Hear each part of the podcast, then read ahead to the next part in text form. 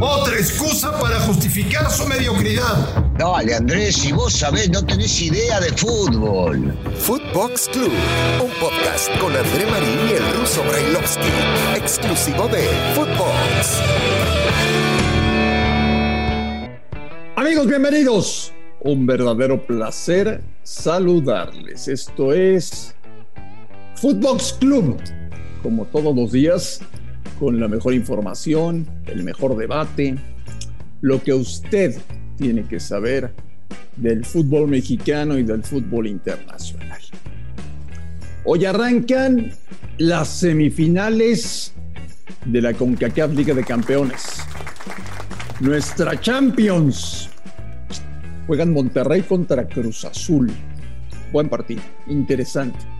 Aunque ninguno de los dos atraviesa por su mejor momento.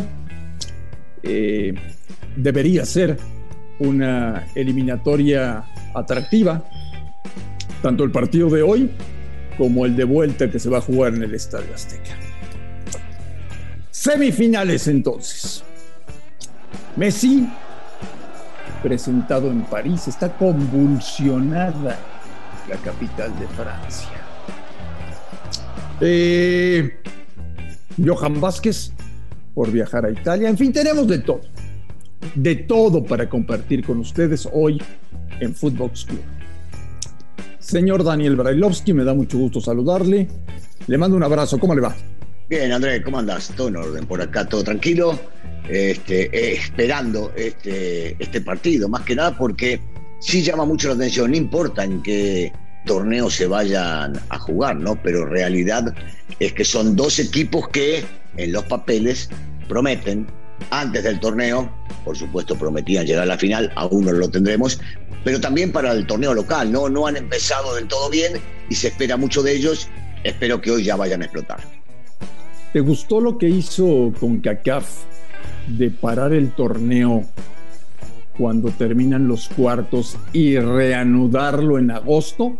¿O no te gustó? No, a mí no me gusta, a mí no me gusta, porque ahí es donde se vienen bajas de ciertos jugadores, altas en ciertos equipos, y, ya no es el mismo plantel que comienza y termina ganando o perdiendo el torneo. Me gusta que se empiece con el mismo y terminen exactamente igual. Pero bueno, son las decisiones que toma la Confederación. En este caso, alguna vez también se hizo con Copa Libertadores y se habían dicho varios, varios futbolistas importantes que habían hecho un buen papel hasta ese momento, se habían ido. Creo que nos tocó inclusive a nosotros, ¿no? En México.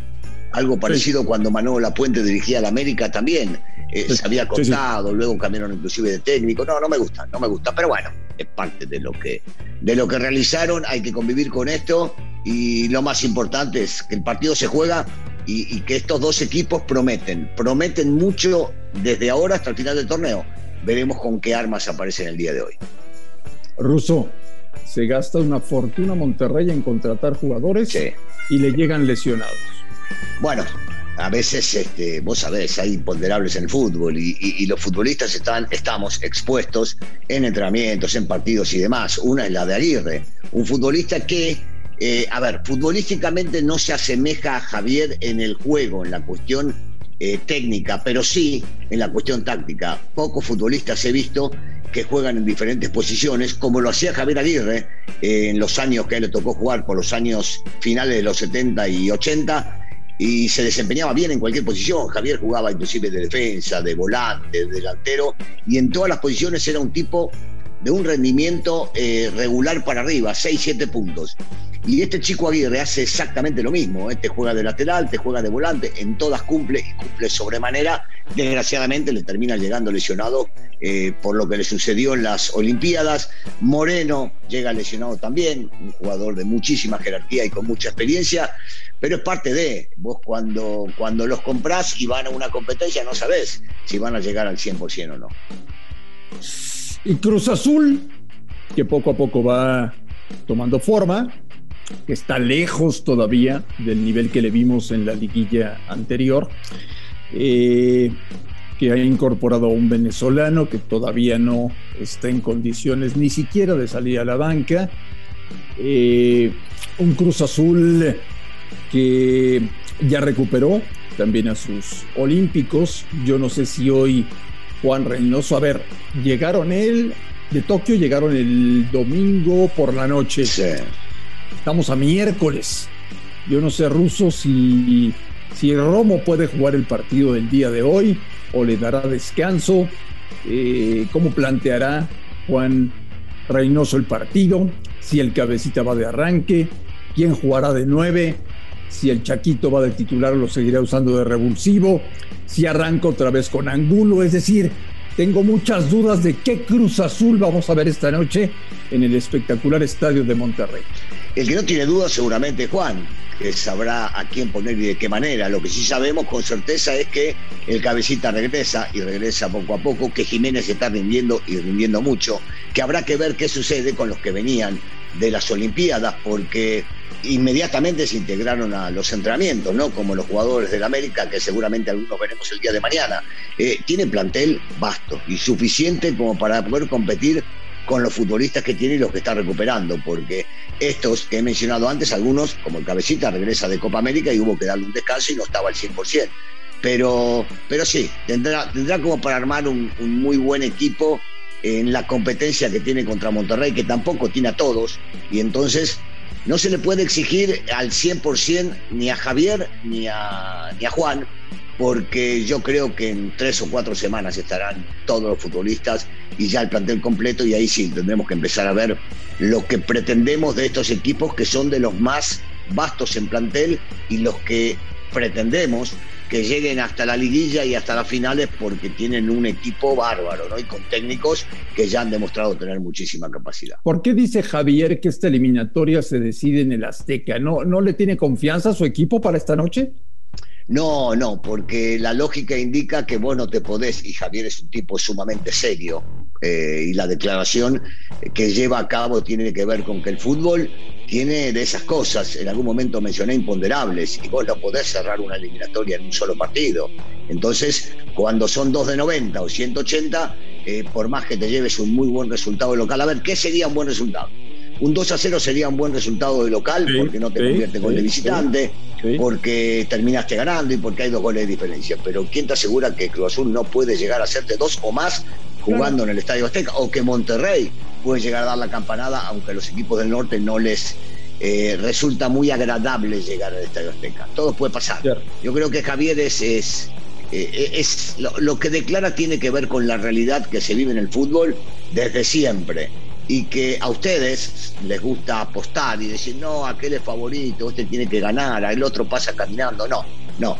En el fútbol hay que jugar el partido y hasta que el árbitro no pite, no se sabe qué pasó. ¿Tú crees que eso nos gusta a nosotros?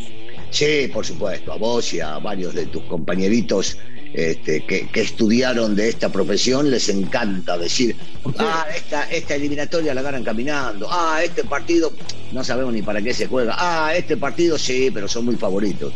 Y después Pero- la tortilla se da vuelta, Sí, pero ¿por qué nos dices compañeritos? ¿Por qué de esa manera? porque quiero eh, dejar de lado a los futbolistas. Los futbolistas por lo general no somos así. Eh, somos más ecuánimes, somos más serios, somos más ubicados, mucho más respetuosos de los rivales. Y ¿Te ustedes se tiran una ¿Te parece? ¿Te parece? ¿Te parece? Sí, por supuesto. No, ruso, no.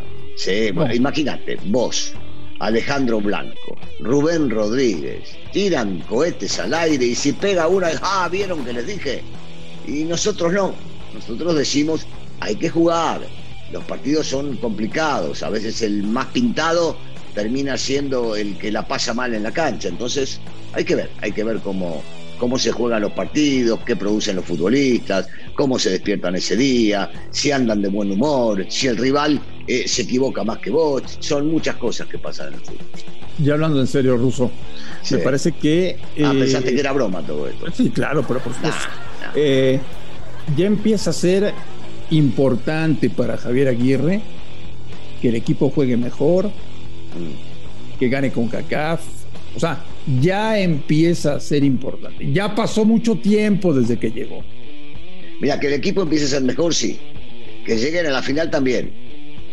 Que ganen con CANCAF, no, que lo gane el América. Para Javier es importante llegar hasta la final y sabe que si, se si te llega a enfrentar al América, tiene todas las de perder. Entonces será bueno el accionar de él y que mejore su funcionamiento y el equipo y demás, pero una vez que lleguen a la final, que pierdan contra la América. ¿Y si le ganan? Bueno, si le ganan será este, porque hicieron mejor las cosas en la cancha. Mi deseo para Javier es que siempre le vaya bien, pero cuando enfrenta a la América que pierda siempre. Te lo digo en serio, ¿eh? Ya. Bueno, pero No, ya yo también lo quiero, vos sabés que yo lo empiezan a exigir bueno. un poquito más. O sea, tenemos que ser honestos, ¿eh? Sí, Ha sí. quedado a deber Javier desde que llegó a México. Sí, supuesto. Por supuesto que sí, por supuesto, y él lo sabe y es el primero que debe hacer una autocrítica y la debe hacer puertas adentro con, con su cuerpo técnico y sus futbolistas. Nosotros esperamos mucho más del mejor técnico de la historia que ha dado el fútbol mexicano y que ha triunfado en diferentes latitudes. Eh, Javier es un tipo sumamente experimentado, tiene un plantel bárbaro, él mismo se armó un equipo, un plantel de primerísimo nivel y por lo tanto las exigencias de su gente son muchas y las nuestras son mayores, por nada más que porque confiamos en la capacidad que tiene. Pero esto es ya, ¿eh? No, no se puede dejar pasar otros seis meses. No, ya no, ya no, ya no, ya no.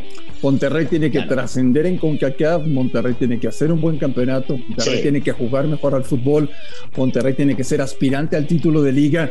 Son muchas cosas las que tienen que hacer, ¿eh? No, pero por supuesto, y más tomando en cuenta que el rival fue el último que llegó a representar al fútbol mexicano en el Mundial de Clubes. Entonces, encima de todo, tiene esa espinita también, ¿no? Que hay que eh, tratar de por lo menos igualar lo que hicieron ellos en llegar y luego, una vez que llegan, superarlo. Ruso, invitemos a la gente a que nos escuche a través de Spotify, ¿te parece? Por supuesto, pero por supuesto que sí. Yo estoy todos los días metido ahí, todos los días. Yo también, todo el tiempo en Spotify, escuchando lo mejor de Footbox. Esto ha sido Footbox Club. Señor Brailovsky, fuerte abrazo. Platicamos el día de mañana. Dado Mani. A nombre de Daniel Alberto Brailovsky y de André Marín, amigos de Footbox Club, gracias por escucharnos a través de Spotify. Les mandamos un fuerte abrazo y nos escuchamos el día de mañana. Footbox Club con André Marín y el ruso Brailovsky, podcast exclusivo de Footbox.